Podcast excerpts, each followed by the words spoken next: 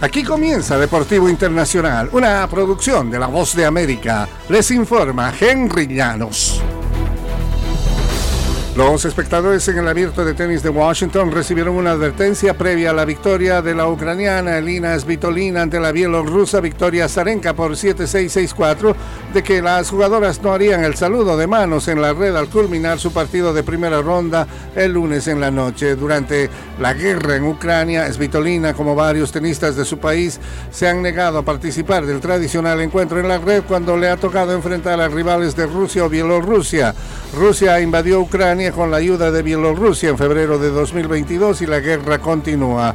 Cuando Svitolina selló su victoria el lunes, tanto ella como Azarenka caminaron directamente hacia el juez de silla. Los espectadores aplaudieron con algunos agitando banderas azul y amarillo de Ucrania. En recientes torneos, los aficionados al no entender abuchearon a los ucranianos por no dar el saludo.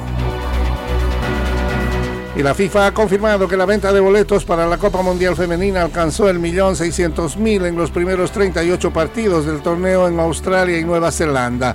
En un comunicado publicado por la FIFA indicó que el total de asistencia a este torneo para duelos ha sido de 982.975 y que superan el millón de espectadores este martes en el duelo del Grupo E entre Estados Unidos y Portugal en el estadio Eden Park con capacidad para 50.000 asistentes en Auckland, Nueva Zelanda.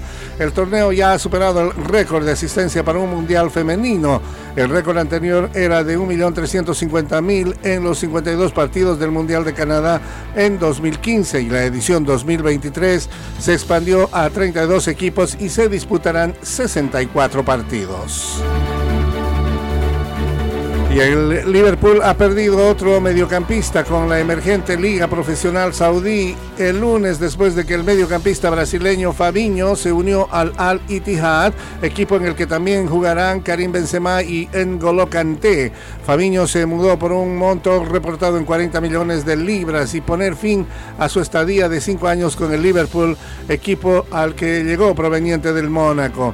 Su partida se da una semana después de que Jordan Henderson dejó a los Reds después de 12 años para unirse al El Etihad de Arabia Saudí. Roberto Firmino también se fue al reinado rico en petróleo después de que expiró su acuerdo con el Liverpool.